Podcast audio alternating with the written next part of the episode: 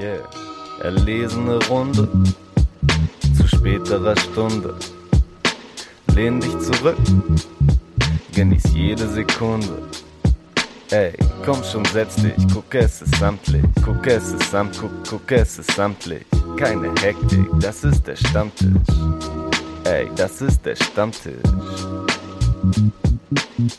Machen ganz formell einfach jetzt das Intro.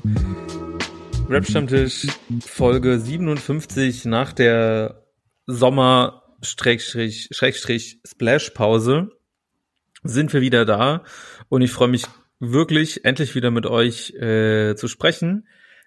Hallo David, hallo Torben. Ja, hello. Einen wunderschönen guten Abend. Ja, ist lange her, ey. Ja, was viele nicht wissen, wir sprechen natürlich auch wirklich nicht miteinander, wenn wir keine Aufzeichnungen machen. Wir schweigen dann immer, damit wir uns die Themen nicht wegnehmen. Deswegen war das wirklich eine sehr lange und schweigsame Sommerpause.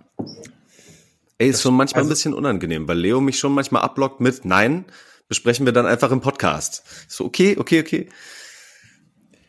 Ja, wir reden schon über andere Sachen, aber so, ich sag mal so, die, die Regelmäßigkeit unseres Sprechens hat durch den Podcast eine Regelmäßigkeit und sonst halt nicht. Fact. So, man kennt sich, man wird sich auf der Straße schon irgendwie grüßen, aber halt sonst nicht, ne?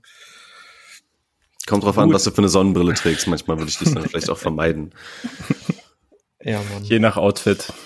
Okay, ich weiß auch gar nicht so richtig, wie wir starten wollen, weil es ist einfach, ähm, ich glaube, bei, bei uns im Podcast ist einfach viel passiert. Wir haben äh, zwei Splash-Folgen gemacht wir waren auf dem Splash, äh, wir waren auf dem Spektrum, wir haben Konzerte gesehen, wir haben Künstler gesehen. Äh, Nichtsdestotrotz ist aber eigentlich, glaube ich, auch ein bestimmtes Thema, was ich mit David unbedingt noch äh, besprechen will, ist, das ist irgendwie so was, was wir hier so ab und an mal durchblitzen lassen, aber es war nie so super starkes Thema. Aber du warst ja, du warst jetzt äh, Präteritum, Juice-Redakteur, yeah. der letzte Juice-Redakteur, weil jetzt die Juice äh, tatsächlich für immer geschlossen hat und du nicht mehr dort weiterhin dich um alles kümmerst.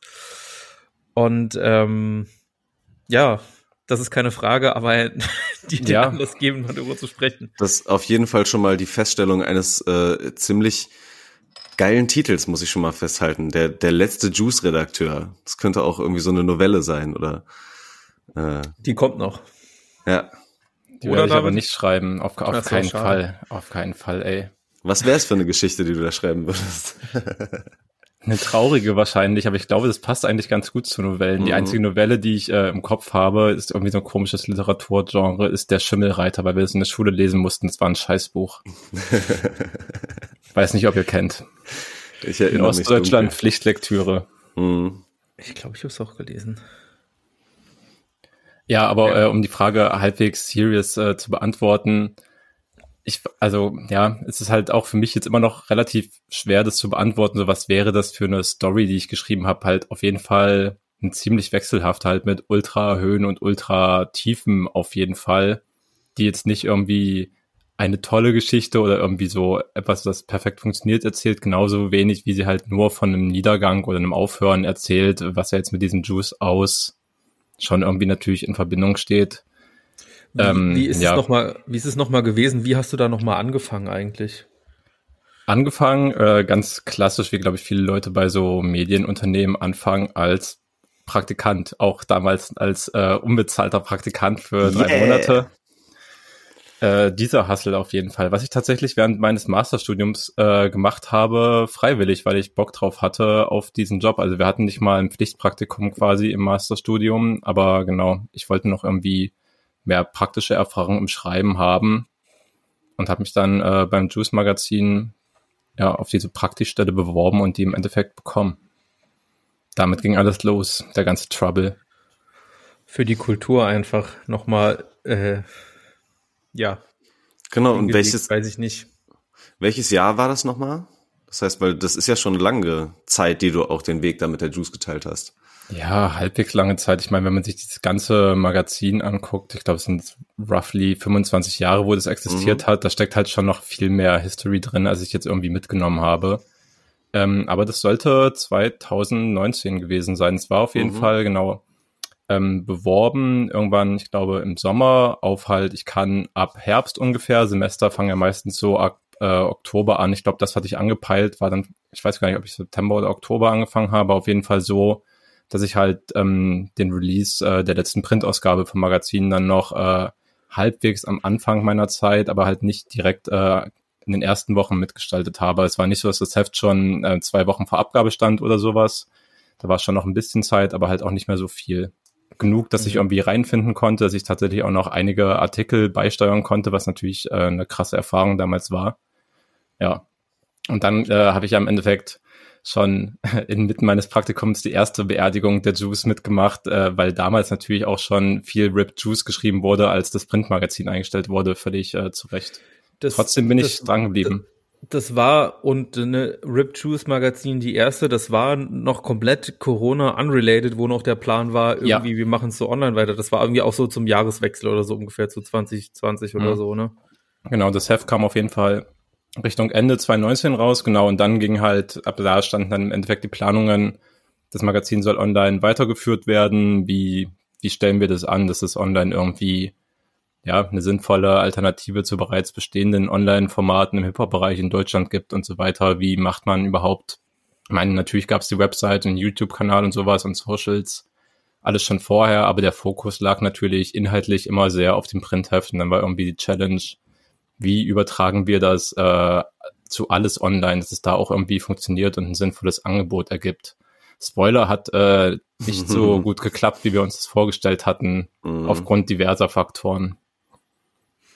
Ich weiß nicht, wie, inwieweit du hier in Details gehen magst.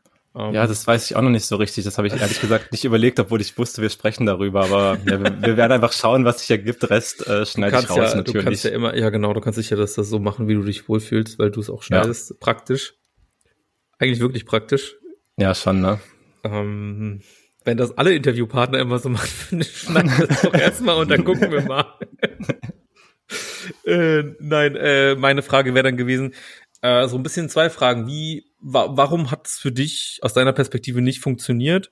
Und wie war dann eigentlich auch, ich glaube, damit verknüpft ist ja auch so ein bisschen der Übergang, dass du das alleine gemacht hast.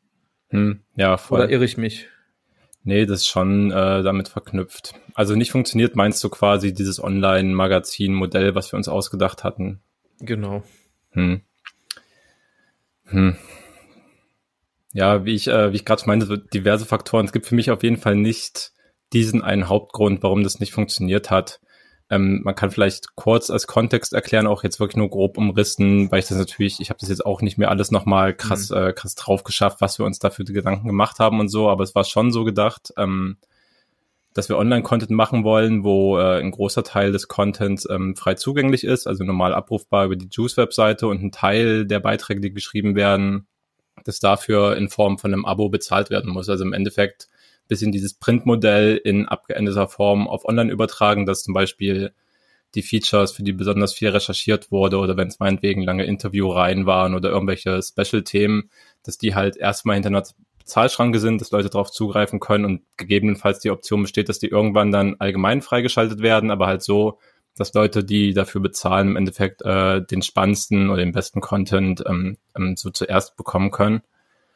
Ähm, mein, also die Idee an sich finde ich auch immer noch erstmal ganz gut. Ich glaube, das führt zu weit, wenn wir das jetzt diskutieren, aber so allgemein die Frage, wie finanziert man überhaupt Online-Journalismus, jetzt abgesehen vom Musikjournalismus, ist ja schon irgendwie, ich glaube, da mhm. eine Frage, an der sich viele viele Magazine, Zeitungen, Zeitschriften irgendwie die Zähne ausbeißen. Wie agiert man mit Paywalls? Äh, will man Content überhaupt irgendwie hinter eine Paywall packen oder setzt man auf ein freiwilliges Modell, wo Leute spenden und so weiter? Also da gibt es mhm. viele Optionen. Ja. Ja. Viele davon funktionieren halt nicht so gut. Bei manchen Zeitungen, Zeitungen und Zeitschriften funktioniert es tatsächlich ganz in Ordnung.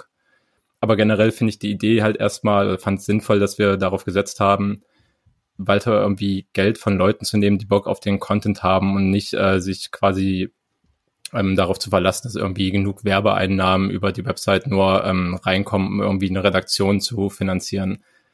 Was im Endeffekt ja. auch ein bisschen so zum Ende führt, weil es ist halt ein Modell, das ich meiner Meinung nach nur sehr schwer halten kann, wenn man, äh, vor allem wenn man irgendwie guten Content machen will, der einfach auch teilweise einfach viel Recherchearbeit braucht, um irgendwie einen Beitrag rauszubringen. Ja. Ähm, ich, muss, genau. ich muss einfach nochmal an den Satz denken, den unser Gast äh, Dennis von Blockbeats mhm. äh, da Internet, wie es, wie es 2012 gemacht wurde, ne? Ja. Ist, äh, ist da einfach immer noch sehr griffig. Ähm, aber lass mich da nochmal einhaken. Ich hatte irgendwie in meiner Erinnerung schon irgendwie abgespeichert, dass du gesagt hatte, es hatten eigentlich auch relativ viele Leute auch erstmal quasi dieses Abo-Modell gebucht oder so, wo eigentlich auch schon sagen, das ist eine solide Basis, mit der man starten könnte, oder irre ich mich da? Die solide Basis gab es auf jeden Fall, alleine weil äh, aus den Printzeiten einfach auch noch AbonnentInnen da waren, ähm, die teilweise einfach direkt mit rübergeholt wurden, mhm. die dann natürlich die Möglichkeit ja. hatten und Benachrichtigungen bekommen haben, hier, ähm, Juice wird printmäßig eingestellt. Ich glaube, bin mir nicht sicher, aber ich glaube, da war sogar vielleicht eine Beilage bei allen Printheft-Abonnentinnen dann mit dabei, ein extra Zettel oder so, wo das quasi erläutert wurde, aber da wurden quasi auch schon bestehende Print-Abos einfach erstmal aufs Online mit übertragen, mit der Möglichkeit, dass sie das halt kündigen können, aber auch mit der Möglichkeit, ihr müsst halt erstmal nichts machen und könnt die Juice äh, online weiter unterstützen. Deswegen mhm, gab's äh, einfach auch schon einen Grundstock plus halt genau ähm, ein paar Leute, die sich dann äh, einfach noch so fürs Online-Abo entschieden haben. Also klar, es gab erstmal eine Grundlage, aber dann kommen wir eigentlich auch schon ähm, genau zu dem Problem, woran es äh, meiner Meinung nach dann mit gescheitert ist, wenn du diese Grundlage hast und äh, es auch Leute gibt, die einfach das auch, ich glaube, das war wirklich ähm, nicht unbedingt eine kleine Anzahl, die diesen gewissen Vertrauensvorschuss gegeben haben. Okay, wir haben halt äh, dieses Printheft, haben wir geliebt, haben wir gewollt. Dann bleibe ich halt erstmal beim Online-Abo und schaue, was es wird. Das ist halt der Moment, wo du so vorbereitet und aufgestellt sein musst, dass du den Leuten aber auch was bieten kannst für ihr Geld. Und daran ja. ist es dann meiner Meinung nach ein bisschen gescheitert. Nicht mal unbedingt weil wir uns da nicht Gedanken vorher gemacht haben. Es hat tatsächlich auch einige Zeit äh, gedauert, bis wir vom Print aus, also zumindest ein paar Monate, äh, bis wir vom Print aus zum Online-Abo gegangen sind, weil eben auch Zeit in die Vorbereitung und die Konzeption auch schon in erste Artikel geflossen ist, die Teil dieses Online-Abos waren. Aber äh, innerhalb, also genau, das war dann auch der Zeitpunkt. Äh, ich glaube, im März haben wir das meiner Meinung nach im März 2020 gelauncht, das Online-Ding halt auch schon mit ersten länger recherchierten Artikeln hinterher Paywall. Dann kam Corona so langsam rein. Die letzten äh, zwei Wochen, die ich eigentlich im März da gewesen wäre, haben wir auf jeden Fall schon alle im Homeoffice verbracht. Und dann hat es im Endeffekt keine zwei, drei Monate gedauert, äh, bis meine beiden Redaktionskollegen, Luis und Fion, äh, dann auch schon nicht mehr bei der Juice gearbeitet haben und quasi entlassen wurden. Und damit war dieses Modell im Endeffekt äh, keine drei Monate, nachdem es wirklich angelaufen war, nachdem es freigeschalten war, im Endeffekt schon gestorben, weil es dann halt einfach keine Leute mehr gab, die den Content gemacht haben. Jetzt eine Frage, die du vielleicht schneiden kannst. Mhm, top. Warum, warum haben die beiden aufgehört und warum wurde es damit beendet? Hm ich glaube, dass äh, also entweder muss ich das schneiden, okay, oder aber aber weniger, weil es jetzt irgendwie, also ich kann es nicht genau sagen. Ich war zu dem Zeitpunkt nach März 2020 war ich halt erstmal, da war ich dann ein halbes Jahr bei der Juice gewesen. Davon waren drei Monate Praktikum und drei Monate war ich da als Freier angestellt, als fester Freier sozusagen. Ähm, habe danach weiter studiert, dann war es halt April, da fängt auch wieder ein Semester an. Das heißt, ich war erstmal wieder in diesem Studiengrind drinne und habe ähm, mhm. maximal ein, zwei kleine Sachen gemacht, für die ich aber auch, äh, glaube ich, kein Budget bekommen habe. Im Endeffekt wurde das Geld beim Verlag äh, zu knapp, um die beiden in ihren Positionen so weiter zu bezahlen. Ähm, kann man vielleicht auch liegen, äh, beide haben dann nicht äh, Vollzeit gearbeitet. Trotzdem war das dem Verlag dann äh, das nicht mehr wert, das weiter zu finanzieren. Ähm, genau, also ich kann das ehrlich gesagt nicht, äh, nicht genau sagen, da ich dann auch nicht mehr vor Ort war, inwiefern das ähm, komplett freie Entscheidung von wir gehen bis zu äh, wir können euch nicht mehr bezahlen war. Das kann ich äh, schlicht und einfach nicht sagen, weil ich es nicht weiß. Hm. Ja, aber ja, das ist ja doch dann, glaube ich, ganz gut umrissen und so, so ein Verständnis dafür zu bekommen, wie das damals war. Und dann war quasi die Situation, dass die gesagt haben, na gut, wir wollen die Juice jetzt noch nicht so ganz irgendwie einstellen und haben dich dann gefragt, ob du das irgendwie in einer kleineren Position halt eben alleine irgendwie weiterführen möchtest, würdest?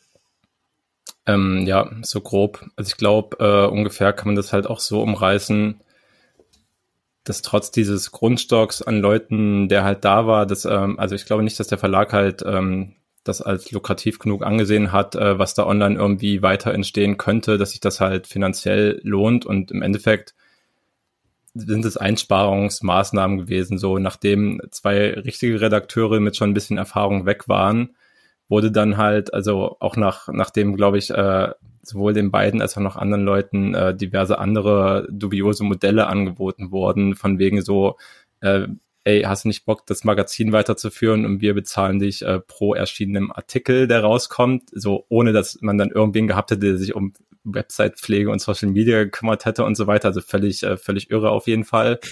Genau, sind die irgendwann auf, äh, auf mich zugekommen und im Endeffekt war es natürlich ähm, für die Leute vom Verlag billiger, äh, jemanden einen Werkstudentenvertrag äh, über 20 Stunden zu geben, den ich dann im Endeffekt äh, bekommen und unterschrieben habe, als halt ähm, Leute als feste Freie beziehungsweise ähm, Selbstständige weiter zu beschäftigen, die halt schon äh, mehr Berufserfahrung, das, ähm, daher halt auch äh, mehr Gehaltsvorstellungen und sowas hatten, ähm, genau, als irgendwie die in der Redaktion zu halten. Im Endeffekt so, wenn man es runterbricht, haben die mit mir natürlich eine ideale Position gefunden, um irgendwie die Marke weiter am Leben zu halten. Die Website ist, nachdem ich sie übernommen habe, einfach, es wurde halt wieder bespielt, es wurden Artikel rausgebracht, Social Media und YouTube war aktiv und es hat den Verlag relativ wenig Geld gekostet.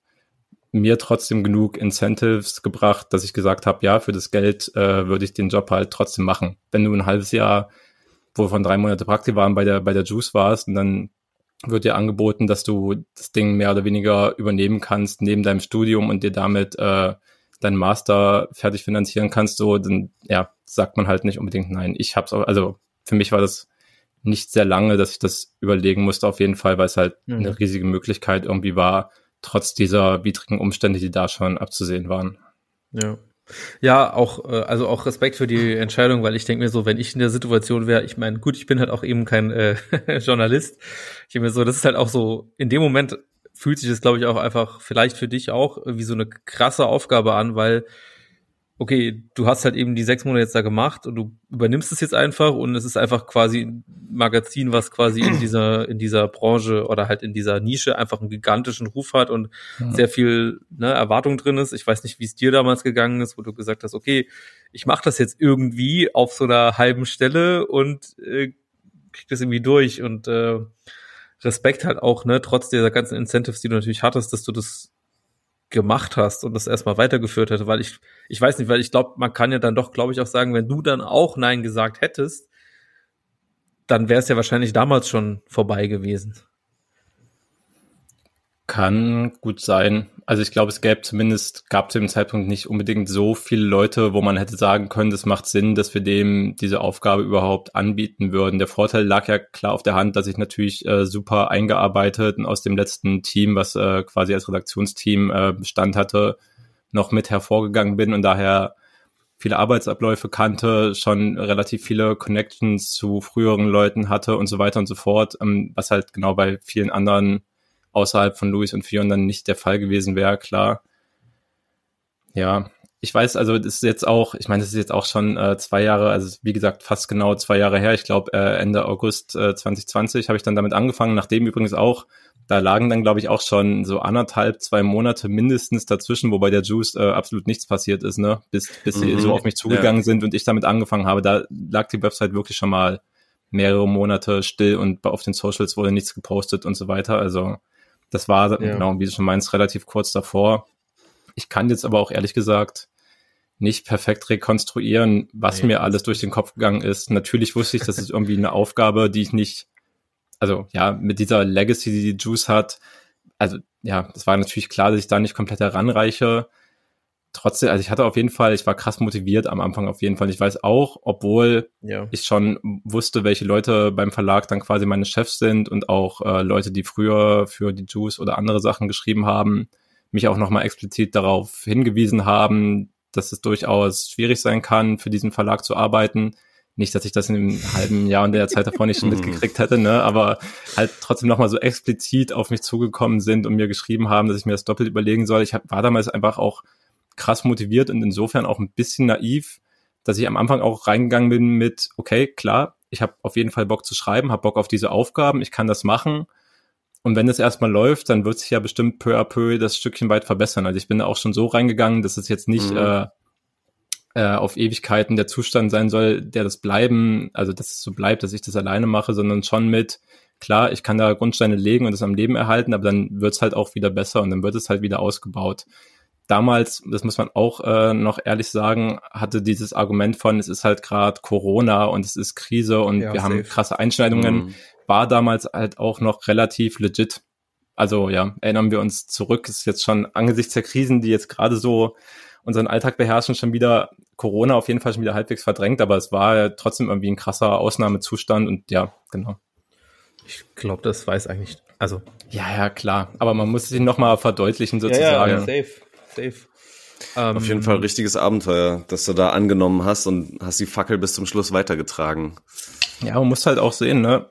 Wenn du halt irgendwie anfängst, so in dieses Journalismus-Ding reinzuschnuppern, ich bin wirklich, ich bin auch jetzt immer noch kein, kein krass großer Karrieremensch, der da viel Wert drauf legt und ist gerade in diesem Feld nicht unbedingt schlau, aber ist mir eigentlich auch relativ egal. Aber halt, wenn du die Möglichkeit kriegst, so einen 20-Stunden-Job zu machen, während Corona gerade alle physischen Jobs, mhm. wo du halt zu einer Arbeit gehen kannst, die so Studis sonst machen, vielleicht im Endeffekt ausradiert, na klar, nimmst du das auf jeden Fall mit.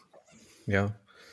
Also von der persönlichen Experience und Erfahrungen, die man halt irgendwie gerade so als Praktikant oder Berufsanfänger, als Student macht, wo man halt auch einfach mal viel Scheiße auch erlebt, denke ich mir so, es, es hätte, es hätte schlimmer kommen können für dich persönlich. Ja, so, auf jeden Fall. Ja. Du hast in deinem Abschiedsstatement geschrieben, dass es auch eine selbstausbeuterische Arbeit war. Ähm, was wirst du nicht mehr vermissen? Was, äh, wo bist du froh, dass du es jetzt los bist mit der Aufgabe Juice? Der Druck, den ich mir, den ich mir selbst gemacht habe, auch wenn ich gerade schon meinte, dass, äh, dass es mir bewusst war, dass ich jetzt nicht äh, sowohl an die schreiberischen Fähigkeiten als auch an eben die Redaktionsarbeit, vor allem aus den früheren Heftjahren, das muss man auch sagen, ne, die, die großen Zeiten der Juice waren jetzt auch nicht zum Ende der Print-Ära, die lagen auch da mhm. schon ein paar Jahre zurück.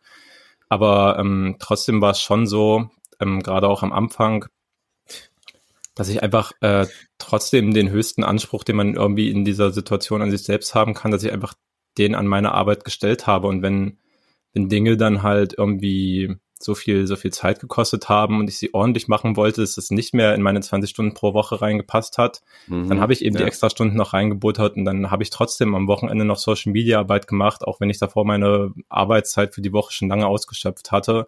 Einfach nur, um das irgendwie so gut wie möglich zu machen und nicht äh, nach Scheiße aussehen zu lassen, was ich da an Arbeit mache. Und ja, ich bin auf jeden Fall froh, dass ich das, äh, dass das jetzt nicht mehr habe.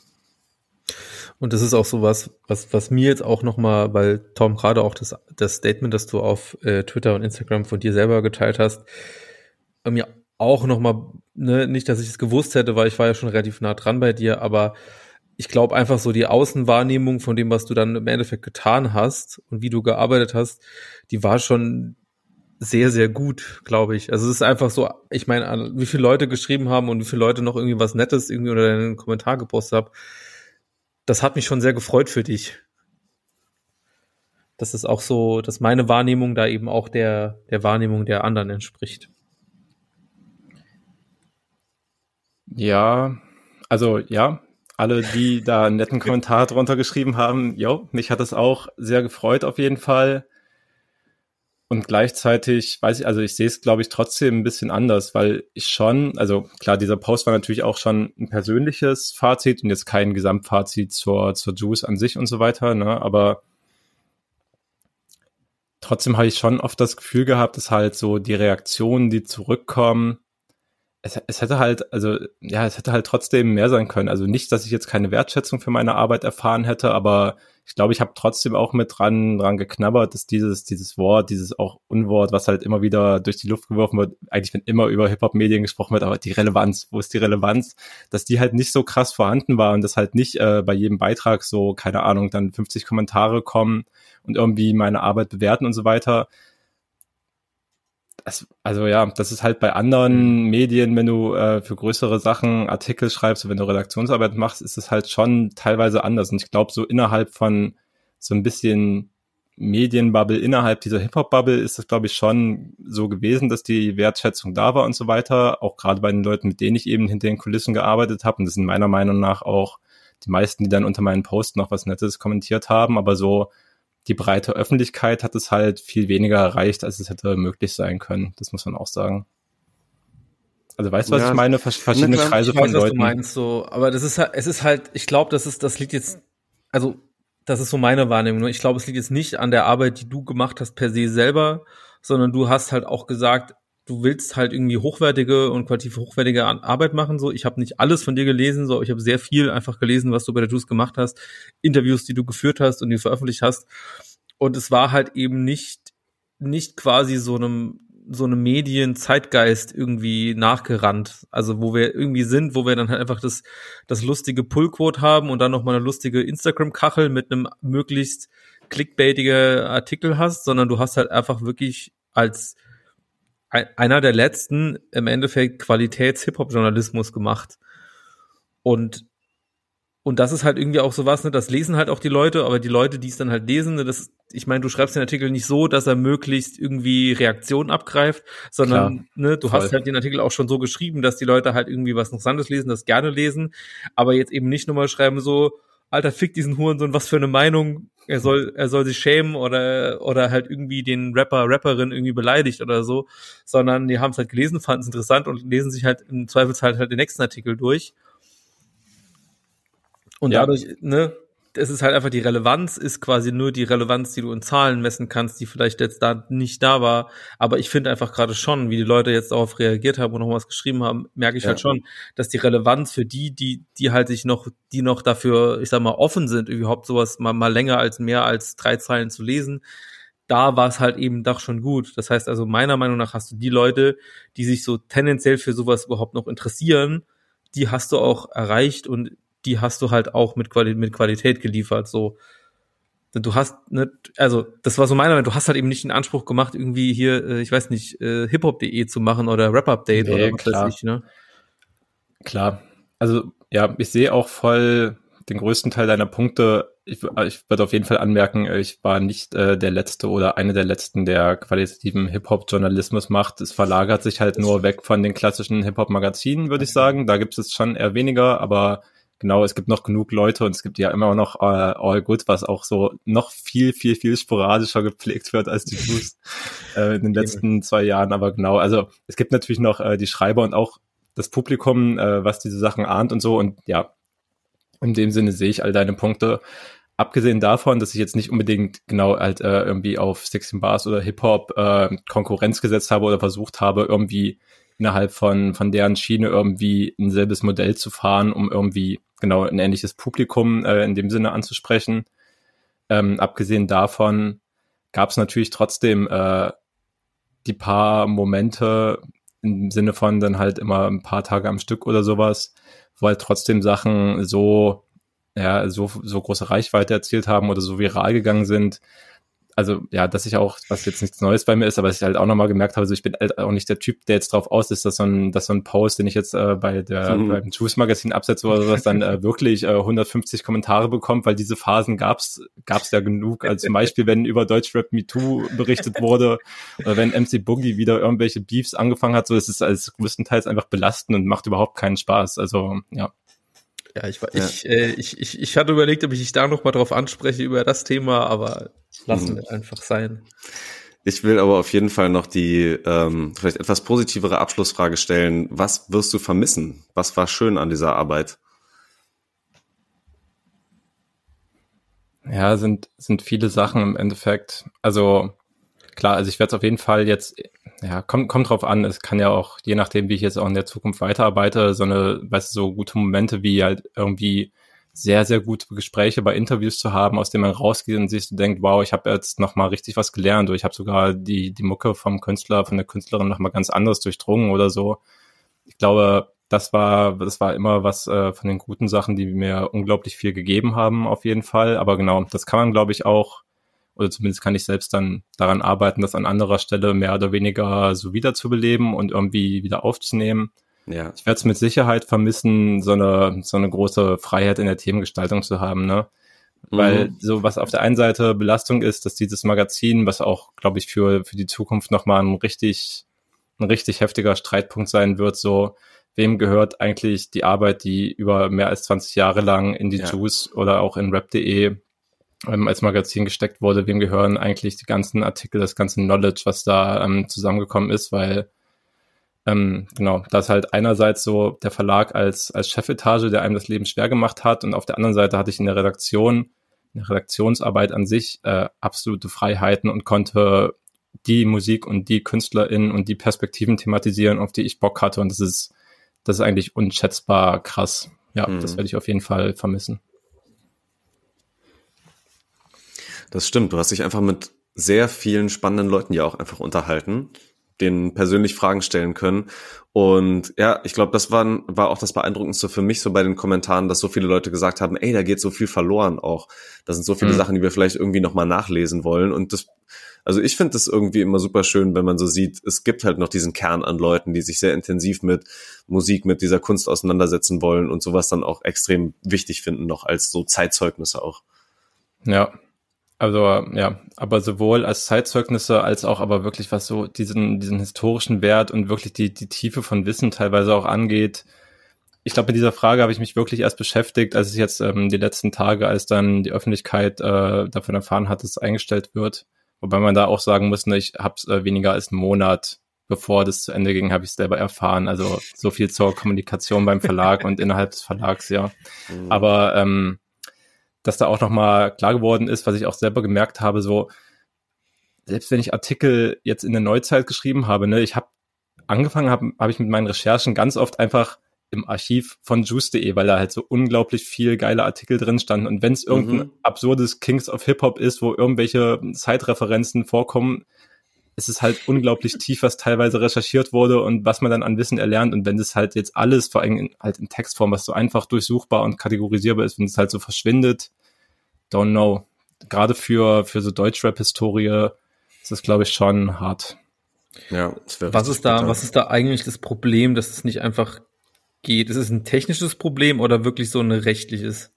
Naja, also genau das ist halt so, was ich, was ich gerade meinte grob formuliert, ich bin äh, kein, kein Rechtsexperte und nichts von dem, was ich jetzt sage, äh, muss stimmen, aber höchstwahrscheinlich rechtlich werden die meisten Sachen, die jemals für Juice geschrieben wurden, wahrscheinlich schon dem Piranha Verlag gehören, genauso wie die Website äh, natürlich der Webauftritt juice.de Piranha Media gehört.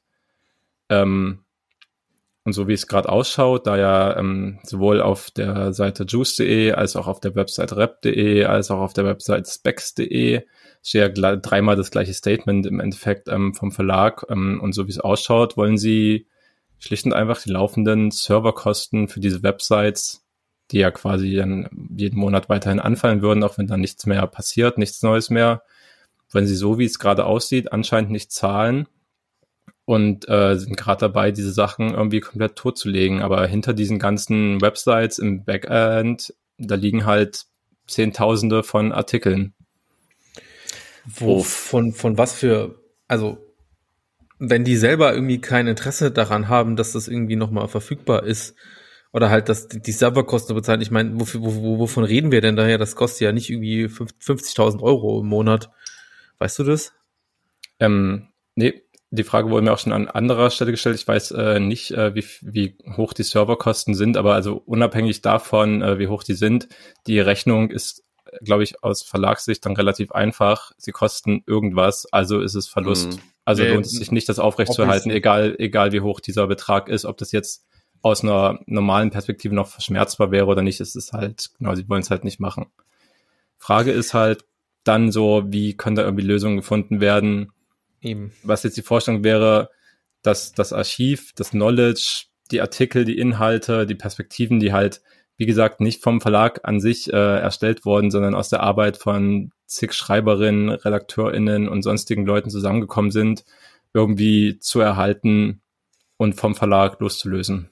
Im besten Fall. Was, was, was wäre denn deine, also wenn ich mir jetzt so drüber nachdenke, weil ich mir denke, was werden so denn Serverkosten, wo dann im Endeffekt halt auch geschriebenes Wort drauf ist im Wesentlichen, was ja eigentlich die geringste Form von Daten sind, die man haben kann. Aber ich denke, es kann nicht so viel kosten. Was wäre denn deiner Ansicht nach die beste?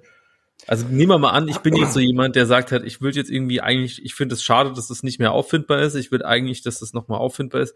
Was wäre denn die beste Möglichkeit, da nochmal, kann man da, kann man da einfach irgendwem, wem könnte man denn schreiben, zu fragen, ich würde gerne eine Lösung finden, weil ich gehe mal davon aus, dass Piranha Media irgendwie selbst dafür nichts dergleichen tun wird. Aber wenn irgendjemand kommt und sagt, ey, ich würde das hier übernehmen, bla bla bla, dann wären die dafür gesprächsbereit? Mm, ja, das waren jetzt äh, relativ viele Fragen in einem. Sorry. Ich mache mal, ich mach mal verschiedene Antworten. Eine Sache ist, es gibt auf jeden Fall schon eine Gruppe von Leuten aus diesem Umfeld, die sich dieser Thematik angenommen hat und die an Mhm. Lösungen arbeitet, aber auch so in der Diskussionsphase, wo wir gerade sind. Das zum einen. Zum anderen, genau, ist halt eine Frage, kriegt man den Verlag dazu, überhaupt gesprächsbereit dafür zu sein, die Inhalte im Endeffekt abzugeben an jemand anderen? Dann könnte man über Finanzierungsmöglichkeiten nachdenken, wie, also was natürlich gehen würde, so gibt es eine Einzelperson, die irgendwie komplett dafür aufkommen möchte. Ich glaube, Sierra Kid hat vor ein paar Tagen schon äh, Mhm. auf Twitter geschrieben, ob er, ob man nicht die Juice kaufen kann. Das wäre natürlich eine Möglichkeit. Eine sehr naheliegende andere ist, genug Leute, wie du gerade selbst dich auch beschrieben hast, zu finden, die sagen, ich habe Interesse daran, dass das weiter besteht. Ich spende einmalig oder monatlich diesen und diesen Betrag, bis hoffentlich genug Leute und genug Spenden sozusagen zusammenkommen würden, dass diese Kosten vom Kollektiv einfach getragen werden würden. Ja, und wahrscheinlich noch diverse andere Wege, aber ich glaube, der die größte Baustelle ist neben der Finanzierung, wenn man das selber stemmen wollen würde, halt erstmal dazu zu kommen, dass man überhaupt in, in der Lage ist, diese Sachen quasi wieder ja, unter eigene Kontrolle zu bringen, wenn man so will, die Inhalte. Hm. Ja, nachvollziehbar. Also irgendwie ja, aber ich denke mir so halt, aber wenn Piranha Media halt einfach sagt, ja, wir haben hier irgendwie monatliche Kosten von X, schalten wir halt einfach ab.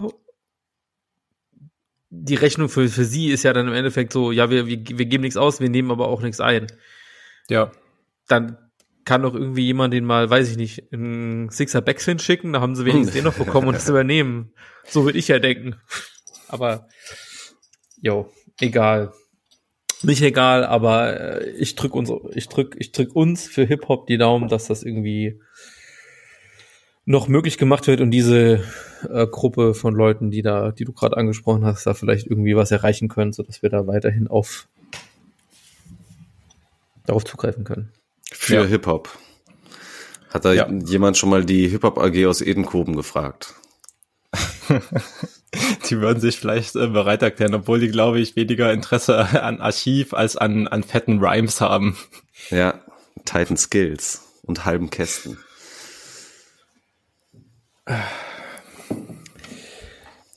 So, ich glaube, das war jetzt der Part. Thema Juice war jetzt erstmal, ist damit erstmal. Ja, ich, ich hoffe, ich habe eure Fragen. Es war jetzt schon so eine Ja, halbe Interviewsituation für mich. Ähm, ich hoffe, ich habe das Ja, halbwegs okay ja, ja. beantwortet. Ja, ja, ja, es, ist, es war auch so in dem Moment, wo ich irgendwie so nach zwei Fragen so gedacht habe, okay, David ist gerade kein Podcast-Host mehr, sondern er wird gerade von mir und Tom einfach interviewt. Und ich dachte, Ja. naja, das ist jetzt halt einfach mal so. Und ich hoffe, das war für dich auch okay.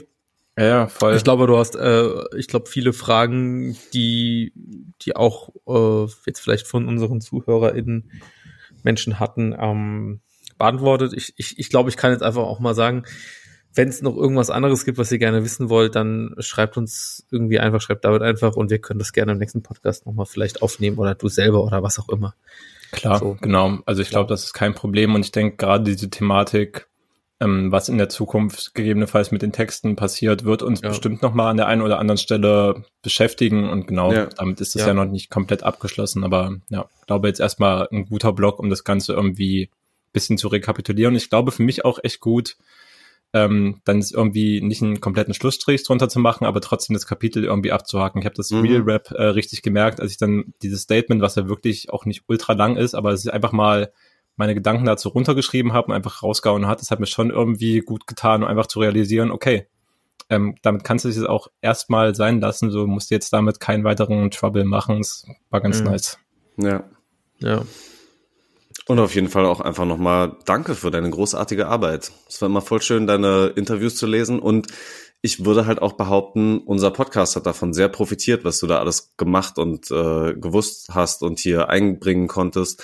Und ich würde auch mal so frech behaupten, wir hätten dieses Abenteuer Splash nicht gemacht, wenn du nicht mit äh, diversen Kontakten und äh, ja auch einfach der der Zusatzqualität, die du auch hier in den Podcast mit reingebracht hast, uns auf dieses Level gehoben hättest. Deswegen, danke, Junge. Sehe ich Ja. ähnlich. Danke für die Worte. Ja. Ja, ey. Das ist, äh, das ist wahrscheinlich wirklich so. Ähm, und ich meine, wir hatten jetzt die zwei Splash-Auftritte, wir haben die ja beide auch hochgeladen. Leute haben es gehört, Leute waren vor Ort dabei. Ähm, wie blickt, also ich, ich habe ich hab ja den Luxus gehabt, dass ich ja das erste Wochenende oder Luxus, Pech, je nachdem, wie man es sehen will, mhm. dass ich das erste Woche nicht dabei sein konnte. Und ihr habt die erste, die, die erste Ausgabe live vor Ort zusammen mit äh, Nelle gemacht. Ähm, wie blickt ihr jetzt so zwei Monate, ungefähr zwei Monate später darauf zurück für euch? Also ich tatsächlich noch ein bisschen bitter, weil ich einfach immer noch nicht ganz drüber hinweg bin, dass ich dann das zweite Wochenende verpasst habe. So, ich hätte das einfach auch total gerne mit dir zusammen erlebt, Leo. Aber gut, so war es nun mal. Ähm, ey, es war ein richtig geiles Abenteuer für mich. Ich fand es halt richtig schön, überhaupt wieder ähm, in so einem Musikfestival-Kontext zu sein, so Live-Auftritte zu haben. Und obwohl die Aufregung vorher eigentlich erstmal relativ groß war, sobald ich da auf dem Gelände war, habe ich mich irgendwie gleich wieder wie zu Hause gefühlt. Auch ja vor ein paar Jahren davor noch ungefähr an der Stelle, wo auch diese Bühne stand, noch gezeltet. So ähm, war wieder wie ein kleines Nachhausekommen für mich. Ich glaube, ja, also für mich war es auch krass, dass du jetzt gerade meintest, was auch völlig korrekt ist, dass das ähm, zwei Monate her ist. Es fühlt sich für mich eher so wie, keine Ahnung, drei Wochen oder sowas an, mhm. aber es, es wirkt mhm. noch total nah irgendwie für mich, was, glaube ich, einfach nur beschreibt, dass ich sehr von diesen Erinnerungen und Erfahrungen, die wir da gemacht haben, schon auch noch zehre, weil es, es war schon unglaublich, ja, ein unglaublich schönes Erlebnis, einfach da zu sein, obwohl ähm, keine Ahnung, ich weiß gar nicht, wie sehr wir das in der ersten Splash-Folge auch äh, besprochen haben, aber so die äußeren Bedingungen waren ja jetzt auch nicht so ultra geil, als wir da angereist sind und auch als ja. wir Aufnahme hatten, war es ja noch so trüb und regnerisch und so weiter, aber das hat halt irgendwie diese Gesamterfahrung für mich trotzdem überhaupt nicht geschmälert, ja. Ich muss halt immer noch aufpassen, dass ich mir keine äh, Vorwürfe mache, dass ich dann Corona bekommen habe, Ach, weil ich, äh, weißt du, ich habe halt wirklich äh, äh, Real Rap, bevor ich in den ähm, Moshpit reingegangen bin, noch so gedacht, hm, wenn ich das jetzt nicht kriege, dann bin ich, glaube ich, unsterblich und habe das sogar auch noch zu Walle gesagt. Liebe Grüße an der Stelle. Ich habe es auch irgendwie selber so ein bisschen beschrien. Ja. Ja, kann man nichts machen, aber äh, ich trage es ja nicht nach. Ja. Und ganz ehrlich, sagen. das muss ich, muss ich halt ja auch nochmal festhalten. Ihr habt natürlich auch mit dem Yelm zusammen natürlich äh, so ein Dreieck des Todes gebildet. So ein, eine wahnsinnige Unterhaltungskombi ähm, das war natürlich auch schon perfekt eigentlich so in der ganzen Konstellation. Ja, aber wollte gerade sagen, so Frage natürlich äh, zurück, gepingpongt an dich, Leo. So, wie war das dann? Ich weiß auch gar nicht, haben wir schon so viel vom ersten Wochenende erzählt gehabt, eigentlich vom zweiten? Wahrscheinlich nicht. Und wie war es dann für dich beim zweiten dabei zu sein und Poddy-Aufnahme zu machen und alles? Ähm, na, ich glaube, ich habe dich ja, ich habe dich ja auf der Bühne noch schon schon in richtiger Podcast-Manier noch mal gefragt. Erzähl doch mal von letzter Woche. Hm. Ich glaube, da hast du ja auch schon so ein bisschen erzählt und äh, ja, in privaten Gesprächen natürlich schon ein bisschen viel von euch mitbekommen. Äh, mir hat es natürlich irgendwie, äh, ich hatte ja da in der Zeit auf jeden Fall auch eine, ich habe ich hab ja einen relativ neuen Job damals noch gehabt, den habe ich jetzt immer noch, aber damals war ich noch neuer und hatte auf jeden Fall da auch eine sehr spannende Zeit, wo ich ein wichtiges Event hatte das Wochenende davor, warum ich nicht da sein konnte und hatte zwei Wochen später wieder ein wichtiges Event, wo ich in äh, nach Seattle geflogen bin und dazwischen einfach noch mal ein Festivalauftritt. Das war einfach für mich einfach ein absolut kranker Monat so. Es ich ist noch, Business Leo. Es ist ja, und Podcast Leo, aber ja, das ist, ist ja, das ist ja, ist ja auch Business, stimmt ja. aber das war einfach so für mich einfach so eine drei, vier Wochen am Stück, wo ich komplett unter Strom war und im Hustler-Modus irgendwie sozusagen war und ich war, ich weiß nicht, ich bin halt irgendwie auch relativ spät auch erst gekommen. Ich hatte eigentlich auch vor, ich hatte, wollte eigentlich donnerstags kommen, das hat dann nicht geklappt, aber ich eben auch erst Freitagabends irgendwie da und du kamst ja auch erst Samstag und es ging irgendwie alles auch so, so schnell. Ich hatte irgendwie auch nicht so richtig davor die Zeit, irgendwie mal so durchzuatmen und mal irgendwie mich mal lange gesetzt, okay, wie plane ich das jetzt irgendwie so? Und ich hatte auch danach eigentlich keine Zeit, irgendwie so richtig noch mal hinzusetzen und sagen, okay, wie war das jetzt so für mich? so richtig so alles und ich glaube, weil man, wenn man das nicht direkt irgendwie so macht, einfach mal so ein bisschen sich Zeit nimmt und nochmal ein bisschen zu reflektieren, ich glaube, wenn das so zwei Monate später, wenn man das nicht macht, dann verliert man es auch irgendwie so ein bisschen so im Detail. Trotzdem muss ich sagen, ähm, ich weiß halt nicht mehr genau, wie die Situation vor Ort war, so wie bevor wir gestartet haben, aber ich muss halt sagen, dass wir, ich glaube, man hört es auch in der Podcast-Aufnahme am Anfang so, Ja, als ich irgendwie auch ja. quasi diesen, ähm, diese Introduktion gemacht habe, so, hab ich auch noch versprochen irgendwie oder so, da habe ich irgendwie gemerkt, oh, Mist, scheiß drauf.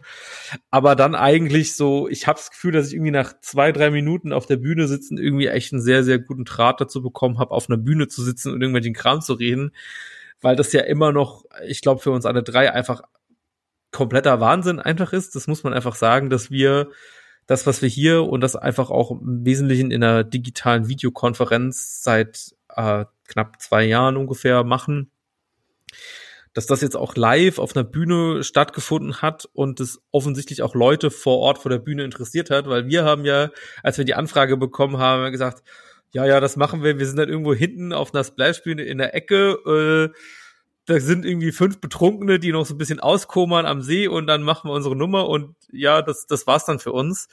Yep. Und ihr hattet natürlich irgendwie so ein bisschen den Nachteil, ich hab's vorhin gesagt, dass das Wetter bei euch nicht so gut war und dass die Leute sich wohl tendenziell eher in ihr Zelt verkrochen haben. Ähm, aber unsere Bühne, Bühne war halt am Zeltplatz, was natürlich zu den Zeiten, wo wir aufgetreten sind, äh, das war bei, bei meinem Wochenende war das irgendwie schon 12.30 Uhr bis 13.30 Uhr. Es ist ja auch eine Zeit, wo du als Zuhörer, Zuschauerin beim Splash einfach noch auf dem Zeltplatz bist. Ja. Und es hat einfach dazu geführt, dass bei unserem Auftritt einfach sehr viele Leute da waren, wo ich niemals mit gerechnet hätte, weil wir halt auch quasi gefühlt kein Marketing dafür gemacht haben. Ich meine, Jelm hat wahnsinnig viel Marketing gemacht, halt in seinem Dauercamp mit den äh, Mhm. 15 Dauerbesoffenen, sage ich jetzt einfach mal. Und äh, die waren all da und als wir halt irgendwie eine Stunde getalkt hatten und am Ende waren halt einfach doppelt so viele Leute da. Und dann denke ich mir halt schon, okay, irgendwas muss ja dann gut gewesen sein, wenn irgendwie Leute, die am Anfang da waren, gesagt haben, wir bleiben jetzt hier und wir haben währenddessen noch die Zuschauerzahlen verdoppelt. Das ist schon, das hat sich nach einem großen Erfolg in dem Moment angefühlt und ja, das und viel Spaß. Also liebe Grüße auch nochmal an Jelm, der da einfach auch nochmal äh, viele schöne Geschichten einfach auch erzählt hat und quasi auch viel mitgetragen hat, muss man schon sagen. Safe. Aber äh, ich habe mich sehr, sehr wohl gefühlt auf der Bühne und es hat danach auch äh, viel, viel Spaß gemacht, äh, da zu sein und das irgendwie nochmal zu erleben. Jetzt, um, Ja. auf, um auf den Auftritt zu kommen. An sich, äh, ich, ich, ich habe schon so lange geredet, deswegen gebe ich das Wort jetzt erstmal weiter, bevor ich dann nachher nochmal über das Wochenende erzähle. Aber ich fühle das voll, was du sagst. Ähm, auch mit, ähm, da war ich übrigens sehr froh, ne, da ich ja dann doch äh, durch die äußeren Umstände und Planungen so der einzige von uns dreien war, der beide Wochenenden mitgenommen hat. Ähm, ich habe bei keinem der beiden Auftritte die Einleitung gemacht und die Leute irgendwie begrüßt. Das habe ich jeweils euch machen lassen. Und da bin ich auch durchaus froh drüber gewesen. Ähm, aber ihr habt das halt beide ziemlich gut gemacht und trotzdem war bei mir dann eben auch, nachdem ich diese diese Einleitung nicht machen musste, nach wenigen Minuten dieses Gefühl da zu sitzen und das, ähm, das Gespräch zu führen, hat sich äh, sowohl beim Wochenende mit Nelle als auch beim zweiten, das hat sich halt dann sehr schnell, sehr natürlich und passend angefühlt und war weder awkward noch besonders besonders aufregend im Sinne von, dass man irgendwie ähm, ins Zittern gekommen ist oder von Nervosität äh, die Worte nicht gefunden hat oder sowas, sondern es hat sich einfach gut angefühlt und das war schon, das war irgendwie ein mega Erlebnis, das man da mitgenommen hat, weil es ja genau für uns wirklich nicht Alltag ist, das Mhm. live auf einer Bühne vor Leuten zu machen. So, wenn wir das hier machen, haben wir jetzt auch oft genug in der Folge schon angesprochen, so jede Fehler oder Sachen, die wir vielleicht dann doch nicht wirklich öffentlich sagen wollen, die können wir halt rausschneiden. Wir können ganze Folgen in der Versenkung verschwinden lassen, wenn wir wollen. So, es gibt halt hier wenig, wovor man in Anführungsstrichen Angst haben müsste, was live dann schon irgendwie dazukommt. Ja, okay. Also, interessant, dass du das sagst, weil so habe ich es noch, habe ich so habe ich gar nicht drüber nachgedacht, muss ich ehrlicherweise zugeben. Aber ich finde auch schon, ich hatte ja so äh, vor dem Auftritt hatte ich hier so ab und an mal äh, den Gedanken geäußert, ich weiß nicht, ob das der Bühne auch geäußert hat. Ich habe ja eigentlich Angst gehabt, dass ich mich irgendwie mit jemandem vor der Bühne prügeln muss, weil ich irgendwie einen Ja. Scheiß sag. so und äh, ich will nicht sagen, ich hätte mich zurückgehalten, aber ich habe schon auch irgendwie so zwei, drei, ich sag mal so Meinungen rausgehauen, wo man auch schon ja, ich sag mal, einen negativen Backlash hätte haben können und es lief alles irgendwie okay. Fand ich auch gut. Also übrigens auch nochmal an alle, die da waren und uns dadurch irgendwie halt auch unterstützt haben. Also es hat mir das Herz erwärmt. Danke, dass ihr da wart und äh, dabei wart. Super von euch. Yes. Yes. Genau. Und dass wir halt einfach auf dem scheiß Timetable vom Splash drauf standen, wie halt alle anderen Leute, die dann auf der Mainstage oder so auch gespielt haben. Das ist halt schon irgendwie ein geiles Bild. Die ne? Wahrheit, ne? ja. einfach stimmt. Das ist so kurios. Ja. Ich will von euch aber auch voll gerne noch wissen, äh, weil ja eben noch ein ganzes äh, Festivalwochenende mit dran hing. Was hat Ach, euch ja. da so musikalisch am meisten gefallen? Beziehungsweise es gab ja auch so ein paar Knackpunkte, die uns aufgefallen sind nach Pandemiepause. Sprichst du hier auf das Playback-Ding an? Ja. Es ist halt, das ist, ist für mich irgendwie noch mal eher bewusster geworden, als wir dann im August auch noch mal auf unserem äh, Dauerfestival auf dem Spektrum in Hamburg auch waren, wo wir irgendwie auch gesagt haben, mhm. viele, viele KünstlerInnen also ne, das, das, das ist interessant, weil wir haben es ja schon auch auf der Bühne, wo ich dabei war, irgendwie auch besprochen, dass quasi viele irgendwie halt keine Live-MCs mehr sind, so, sondern halt viel mit einem Playback komplett oder auch mehr als früher oder, oder halt eben so einem Half-Playback irgendwie arbeiten. Und dass es nur noch wenige gibt, die irgendwie wirklich als MCs irgendwie überzeugen oder halt irgendwie dieses klassische, also ich meine, früher war es ja auch immer so MC plus Backup-Rapper, was ja auch komplett okay ist, aber das gab's auch, das habe ich auch nicht mehr so oft gesehen, das habe ich bei Juju gesehen, glaube ich. Mhm. Uh, und sonst auch nicht. Und übrigens auch noch, ähm, nee, den interessanten Gedanken sage ich später. Wenn David erstmal noch sich seine, seine Grundmeinung raushaut. Ähm, jetzt zu Playback oder generell Highlights? Ich weiß nicht, ich finde Torben Playback hat auf, hat auf Playback angesprochen. Ich würde auch noch über Highlights sprechen, so, also okay. ist nicht, aber. Ja, ich finde das Playback-Ding haben wir auch schon, haben wir wirklich in der ja. zweiten Splash-Folge schon ganz gut mhm. diskutiert. Mhm. So viel habe ich dazu eigentlich gar nicht mehr zu sagen. So, die Leute sollen machen, wenn sie das cool finden. Ich, ich bin auf jeden Fall pro nicht, ja. wieder mehr, mehr Backup-Rapperin äh, einsetzen. Ich ahne es eigentlich, äh, wenn eine ja, echte voll. Person noch dabei ist, die die Lines finishen kann. Das hat nochmal ganz andere Energie. Aber ja, jopp, ja. Ja, ja darum, darum ähm, geht's halt eigentlich. Und äh, vielleicht, um, um da so, oder willst du? Ja, mach du. Nee, mach ruhig. Ähm, genau, da, darum ging es mit mich auch so ein bisschen, weil ich so ein Highlight von mir ansprechen wollte, was halt Megalo war, der für mich halt das totale Gegenteil nochmal repräsentiert hat. Mhm. Und ich will auch gar nicht so quasi das verteufeln und sagen, mit einem Playback oder Halbplayback oder sowas äh, funktioniert das gar nicht und das ist kein Hip-Hop mehr und äh, irgendwie mhm. so den, den Hip-Hop-Oper hier wieder raushängen zu lassen. Ähm, aber es hat halt einfach nochmal einen ganz, ganz anderen Eindruck, eine ganz andere Aura fast schon, wenn dieser Mann da steht, irgendwie ein oder zwei Tage vorher so gestürzt ist, dass er sich beide Unterarme gebrochen hat, beide die in den Schienen drin hat, im Kinn irgendwie genäht werden musste und steht halt trotzdem noch alleine da, ohne irgendein Playback, einfach nur das Instrumental und hat halt die Luft dafür, seine echt komplexen, anspruchsvollen Texte von vorne bis hinten sauber durchzurappen. So, das begeistert mich einfach nochmal auf eine andere Art und Weise. Ja, ja ich glaube. Und bitte. Ja, okay, ist nur eine Mini-Anmerkung, aber in ein paar Wochen kommt ein neues Megalo-Album raus und ich glaube, dann können wir uns nochmal ja. ganz schön und ausführlich auch so über das Thema Realness im Rap äh, irgendwie unterhalten. Das einfach nur als Anmerkung dazu. No. Oh ja. Gott, ich glaube, bei der Folge bin ich, naja, ich glaube, ich bin auch mal krank. Das Album ist aber funny, ich konnte schon hören, das lohnt. Okay. Ey, und, äh, Anmerkung, und, und vielleicht Anmerkung, Anmerkung an die Anmerkung. Fick deine Fußnote. Sag. Äh, der Sag Song, jetzt. den wir zum Beispiel auch auf der Vorbereitungsplaylist hatten, oh. den wir jetzt auch auf unsere Playlist packen, Nein. die wir ja auch nochmal ansprechen können, äh, ist Statements und den hat er zum Beispiel live auch gebracht und ich finde, der hat live halt genau so auch richtig geil funktioniert. Mit diesen Statements, die er da in dem Song bringt. Sage okay. ich, sag ich dann was dazu, wenn das Album kommt. Wollte gerade sagen, ähm, jetzt bringt einen richtigen Punkt, Leo.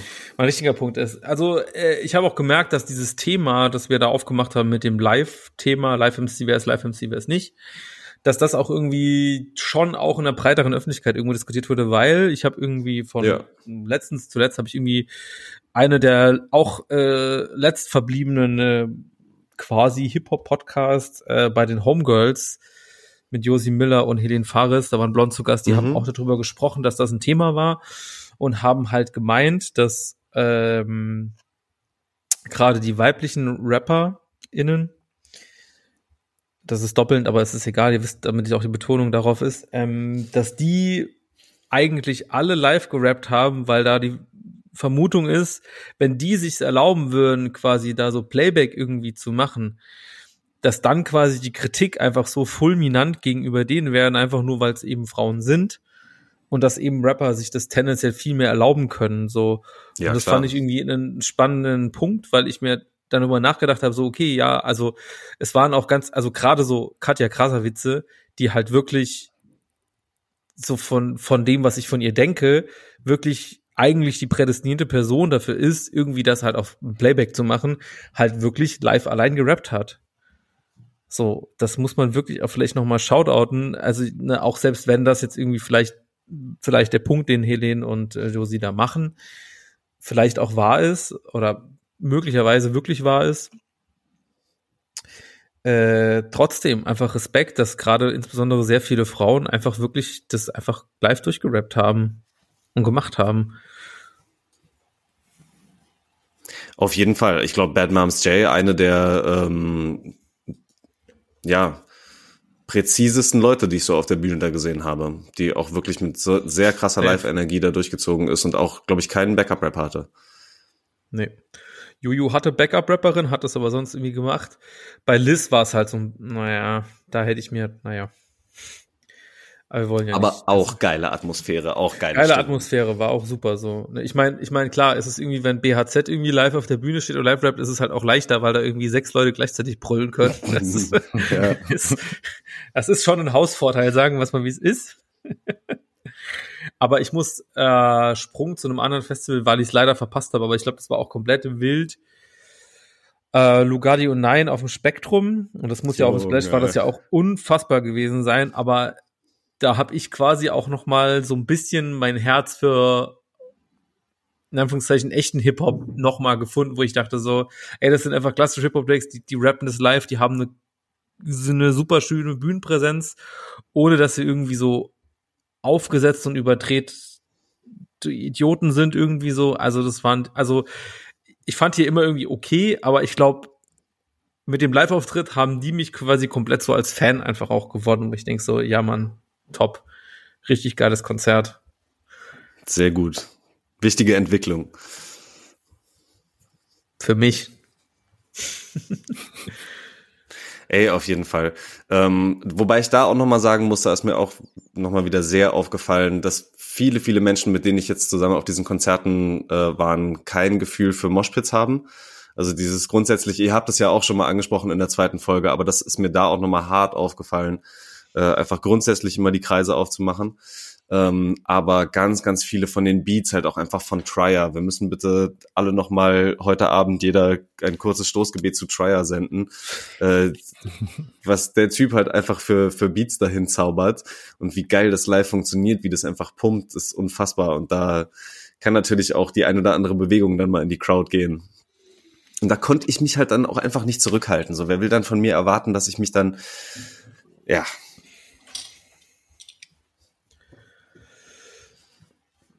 Ich fand das Ja, auch voll okay, dass Ja, du in Moshpit okay. gegangen bist. So, nimm den Moment mit. Ja. Äh, ich würde, glaube ich, eigentlich noch mal so ein bisschen zurück zum Splash kommen, weil äh, ich glaube, David hat auch noch mal ein bisschen Lust, über seine Highlights zu erzählen. Und ich vielleicht auch oder über Downsides vielleicht auch. Liege ich da Ja, falsch oder voll. richtig?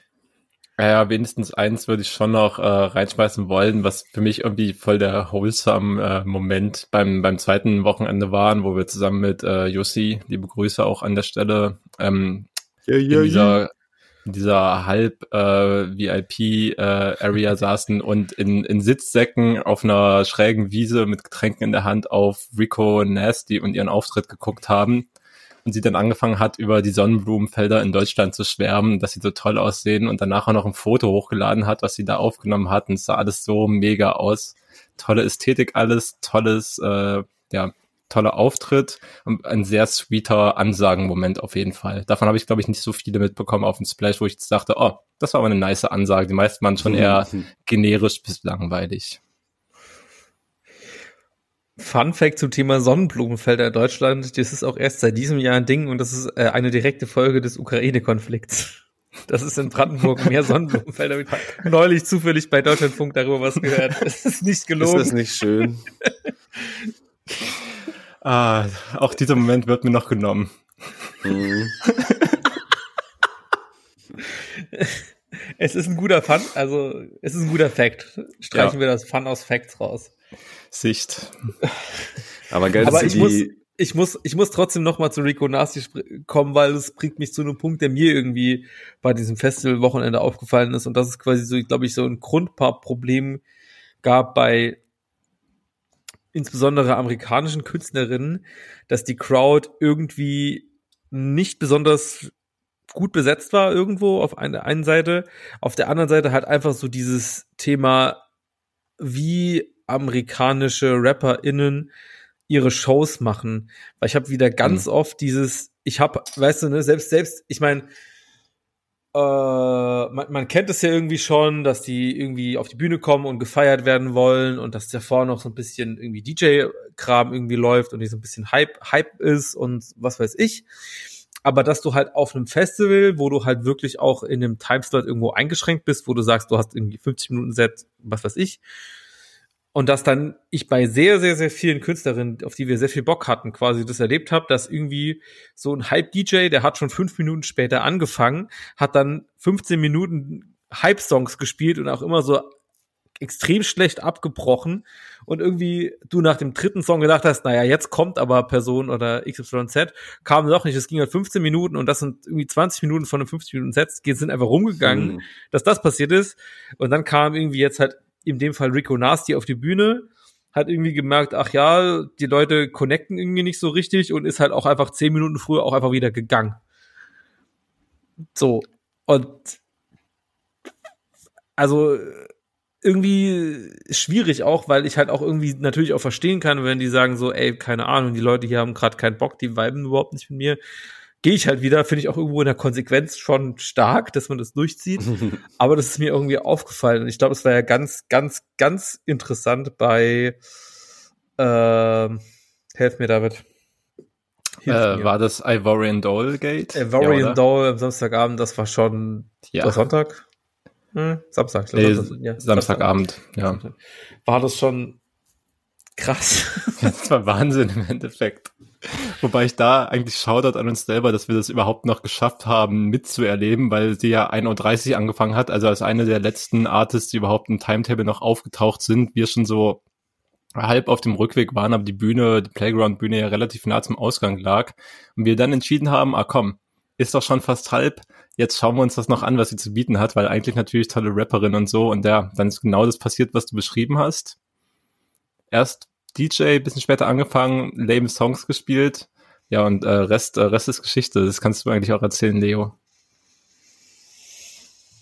Ja, also irgendwie, also DJ, ne, wie gesagt, irgendwie ein paar Songs gespielt, auch wieder viel zu lange sein. Dann kam sie dann halt, also auch schon das, schon irgendwie dieses Gefühl zu lange DJ-Ding, was aber irgendwie in meiner Beobachtung noch mal eins draufgesetzt hat, war dann, dass irgendwie so Leute dann irgendwie nochmal zu der DJ kamen und irgendwie so was ins Ohr geflüstert haben. wo dann irgendwie schon so, du hast schon die Panik in den Augen der DJ gesehen, wo du gemerkt hast, Ja, ich habe eigentlich gerade keine Songs mehr irgendwie dafür, weil irgendwie in dem Moment halt vor der Bühne waren halt, ich weiß nicht, 100 Leute vielleicht ungefähr Maximal, ja. maximal so, also wirklich so die, du hättest ohne Probleme in die zweite Reihe gehen können und da stehen können, so. Naja, sie hat dann irgendwie weitergemacht und es kamen schon Songs, die irgendwie, wo sich gefühlt haben, so, ach, ich weiß nicht mehr, also davor war der Hype auf jeden Fall größer, so, vom Anfeuermodus und dann irgendwann kam sie dann, hat irgendwie so anderthalb Songs gespielt und ist auch wieder gegangen und dann dachte man so, okay, sie kommt gleich nochmal so. Nö, kam nicht, weil das Publikum hat schon gut auf sie reagiert, würde ich sagen, so, aber ne, es, halt, es sind halt eben 100 Leute, es ist ein Unterschied, ob da 1000 sind, das ist einfach so. Ja, voll. Und dann kam wieder die DJ und hat irgendwie so zwei Songs gespielt und dachte, okay, ja, ich kann sie verstehen, dass sie irgendwie keinen Bock hat und dass das irgendwie furchtbar als Künstler sein muss, weil äh, sie ist eine Künstlerin, die hat auch ein gewisses, gewissen Art von Hype, irgendwie eine, eine Million monatliche Hörer bei Spotify, aber halt vielleicht in Deutschland irgendwie noch nicht so ein riesiges Ding. Trotzdem, glaube ich, fühlt man sich da nicht so gut, aber klar, es gibt auch andere, die ziehen das profimäßig durch und äh, hauen dann einfach trotzdem irgendwie eine halbe Stunde Set raus. Nee, sie ist einfach nach anderthalb, zwei Songs gegangen. Und dann kam aber noch mal das Meta-Moment, also nicht ein Meta-Moment, aber einfach so ein weirder Moment, weil dann einfach so, dann ist sie einfach gegangen. Dann hat die DJ wieder zwei Songs übernommen und dann kam einfach Albi X auf die Bühne und hat einfach noch mal eine eigene Solo-Show da gespielt, so 30 Minuten lang und hat einfach Alarm gemacht, weil er Bock hatte. So, was? Das war einfach komplett irre. So, ich, also. Das ist doch die richtige Einstellung. Ja, das, so ungefähr war das. Aber ja, trotzdem ja. das Thema irgendwie, äh, du kannst scheinbar auf dem Splash oder halt in Deutschland auf Festivals irgendwie nicht mehr interessante oder upcoming Artists irgendwie aus den USA buchen, weil da kommen keine Leute hin. Also irgendwie so dieses, was ich bei Festivals eigentlich immer geil finde, dass du halt auch mal so ein bisschen was, ich sag mal, entdecken kannst, auch gerade live. Hm. Weil du einfach da örtlich irgendwo hingehst. Das scheint wohl irgendwie nicht mehr so richtig zu funktionieren und ich glaube, das wird halt sich dann vielleicht auch in zukünftigen Lineups irgendwie widerspiegeln, dass ja. halt, also was halt irgendwie so große Stars, irgendwie so ASAP Rocky war halt komplett voll. Als Headliner gut kennt man so, ne? Und Klar. ich weiß nicht, wer war denn noch irgendwie hier? Wer war denn, war das Playboy Cardi? Ja, Playboy Cardi. Playboy mhm. Cardi und eine absolute Müll am anderen Wochenende auch noch gespielt. Aber die hatten ja, die hatten ja alle ihre Headliner-Slots. Da war halt immer voll. Das ist okay. Ja. Aber ich möchte noch mal sagen, dass Playboy Cardi, ich bin nur dran vorbeigelaufen, aber das hat sich einfach so beschissen angehört. Also da, also ich bin froh, dass wir da nicht waren. es war einfach alles viel zu übersteuert und viel zu laut und alle auch haben nur gesagt, ja, der hat einfach nur rumgeschrien, man hat gar nichts gehört. Es war ganz schlimm. Das habe ich von den Songs schon erahnt, ey. nee, nee.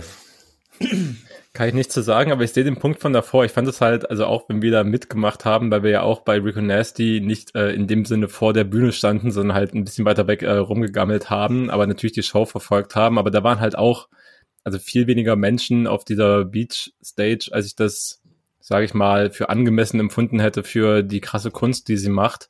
Und ich habe ehrlich gesagt total Angst vor genau dieser Entwicklung, die du gerade schon beschrieben hast, dass sie eintreten könnte was, also beim Splash war das für mich klar abzusehen, dass halt das, der Großteil des Publikums halt Bock auf ähm, die angesagtesten Deutsch-Rap-Artists hat mhm. und aber tendenziell außer halt bei, ja, so Ace Brocky, so den ganz großen, den A-List-Names, schon ja. eher weniger Interesse an, äh, an internationalen KünstlerInnen.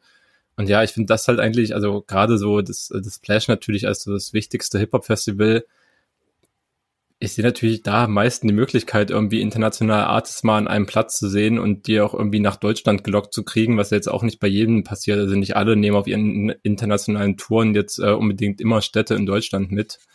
Und wenn dann halt meistens auch nicht so viele, aber ich fände es halt ultra schade, wenn es halt so sich abzeichnet, dass die Resonanz da einfach nicht so groß ist. Das ist natürlich dann auch irgendwie eine Effizienzüberlegung von einem Festival ist, okay, buchen wir jetzt die äh, 500k pro Show Artist äh, aus Amerika, wenn da aber nur 2000 Leute dann vor die Bühne gehen, so probably not.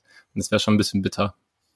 Ja, gutes Beispiel dafür eigentlich auch nochmal Slow Tie, den du ja dann am ersten Wochenende am Samstag nicht mehr gesehen hast und den ich mir aber nee.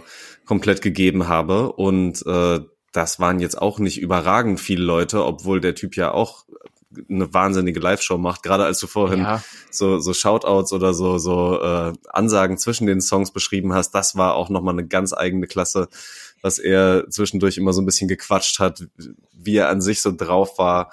Ähm, das hat das, eigentlich so richtig geiles Rockstar-Potenzial und das mhm. wollen aber nicht so viele Leute sehen. Boah, was?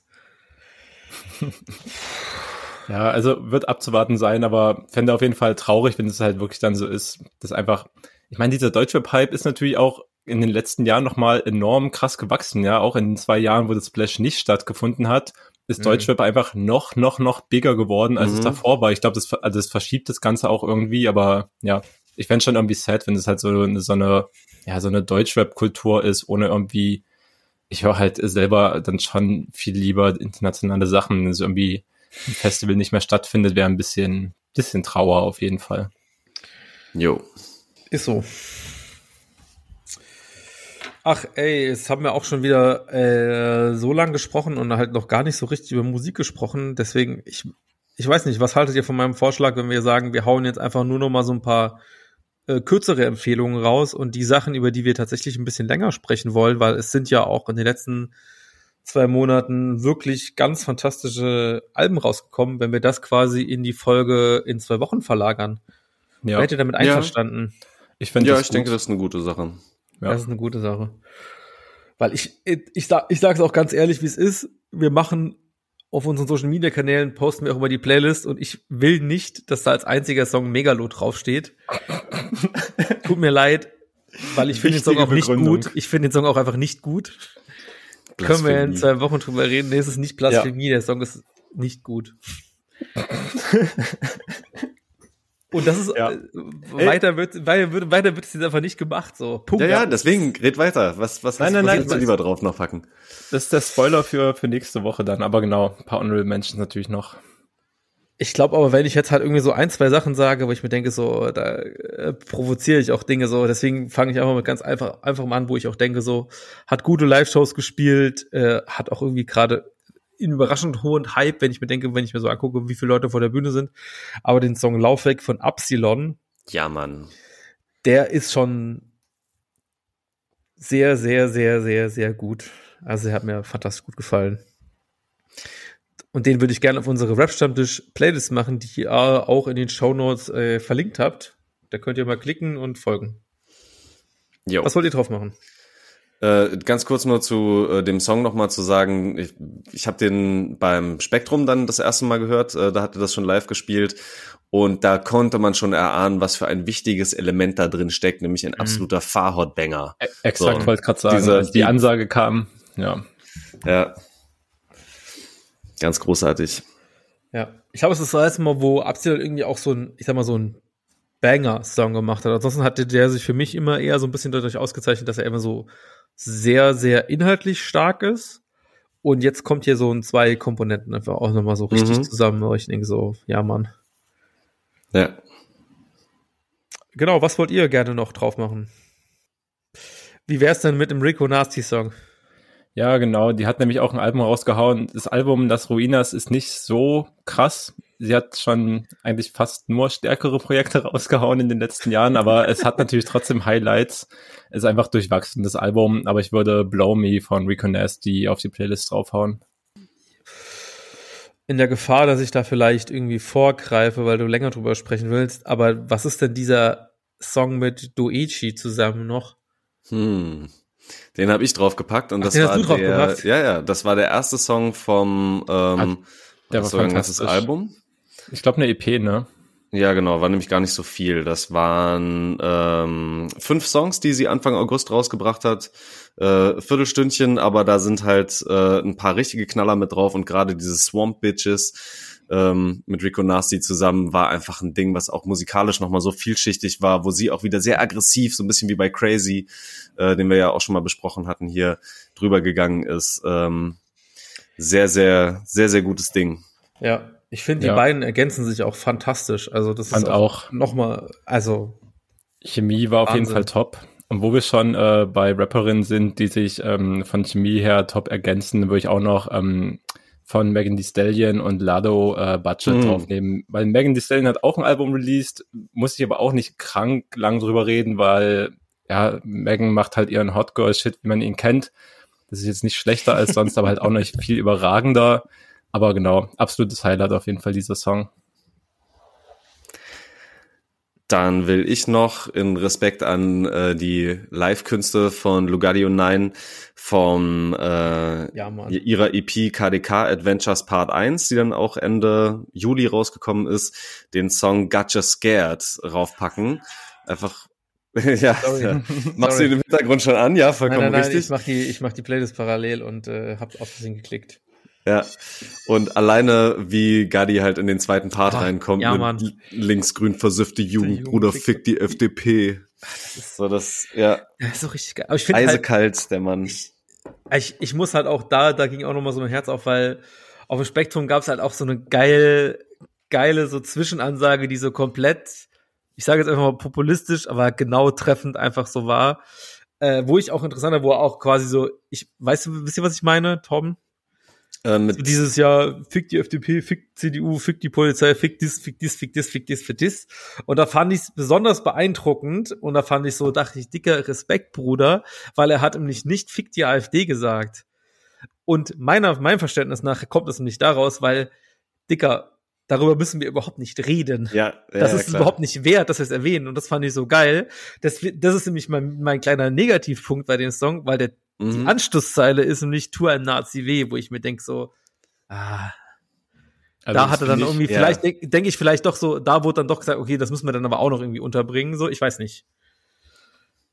Findest du? Also ich finde es stabiler äh, zu sagen, dass man einem Nazi wehtun will, als sich selbst als linksgrün versifft zu bezeichnen. Das finde ich äh, ultra wack, aber können wir später drüber oh diskutieren. Oh Jetzt geht's hier los.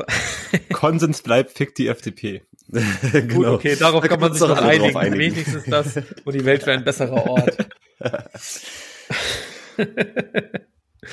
okay, ja, aber der Song ist auch fantastisch. Ähm, ich würde auch noch zwei Songs drauf packen und zwar, äh, den hatten wir schon mal drauf, den Song Blessing Me äh, in einem Remix mm. von Muramasa mit Passalu und Skilly Bang und Kali Uchis. Äh, der hat mir auch nochmal direkt äh, sehr, sehr zugesagt. Und dann, ich habe keine Ahnung, wer diese KünstlerInnen sind, aber Sonnenstrand, Settler, OG Lu, Kadea und Maitli, ich weiß nicht, das hat mich irgendwie, irgendwie hat's mir einfach sehr gut gefallen. Deswegen nehme ich das einfach auch noch mit als kleine Empfehlung, vielleicht auch für mich selbst, mich noch mal mehr mit den Menschen zu beschäftigen. Du lachst Alleine, gebe auf jeden Fall die Empfehlung, äh, wenn man, Ojilu hat jetzt noch nicht so viel Zeug rausgehauen, aber wenn man mal Anschluss finden will an so die Clique, mit der sie vielleicht Musik macht und hängt, dann hört euch ähm, doch mal das Album Saft pur von Die Zelle an. Das ist aus dem letzten Jahr ah, ja. ein absoluter okay. Sommerklassiker, wo sie schon vertreten ist. Da kann man anfangen. Danke. ja, machen. stark. Und alleine solche Zeilen wie meine Musch riecht nach Kusch, breiter Latt und nackte Brust die machen doch neugierig auf jeden Fall. Das doch mal ansagen. ja, Mann. Ach, es ist so schön, wieder euch mit euch zu quatschen einfach. Ich lieb's. Ey, okay. Äh, ja. Sonst noch was? Oder ich denke, über die Dreifaltigkeit der Depression sprechen wir dann nächste Woche. Jo. Ja, ich will jetzt ja. nicht sagen, über was wir alles noch nächste Woche in zwei Wochen sprechen, aber wir werden noch über einiges sprechen. Das hier war einfach nur die, äh, die Recap-Sommer, was ist passiert bei uns persönlich, privat, Splash, Spektrum, ja. Festivals, Folge. Das soll mal gut sein. Ey, wenn, wenn ihr, wenn ihr Lust habt, uns noch mehr ähm, zuzuhören und vor allem über Musik sprechen zu hören, dann folgt uns, gibt uns eine schöne Bewertung bei allen möglichen Podcast-Plattformen, wo das geht. Folgt der Playlist, folgt uns bei irgendwelchen sozialen Medien. Schreibt uns, wenn ihr irgendwas gut findet, wenn ihr irgendwie eine Anmerkung habt. Und ansonsten würde ich sagen, ab in die neue Rap-Stammtisch-Staffel. Yes, Jawohl. denn wir, wir hören uns in zwei back. Wochen. Yes. yes. Pow, pow, pow. Piu, piu, piu, piu.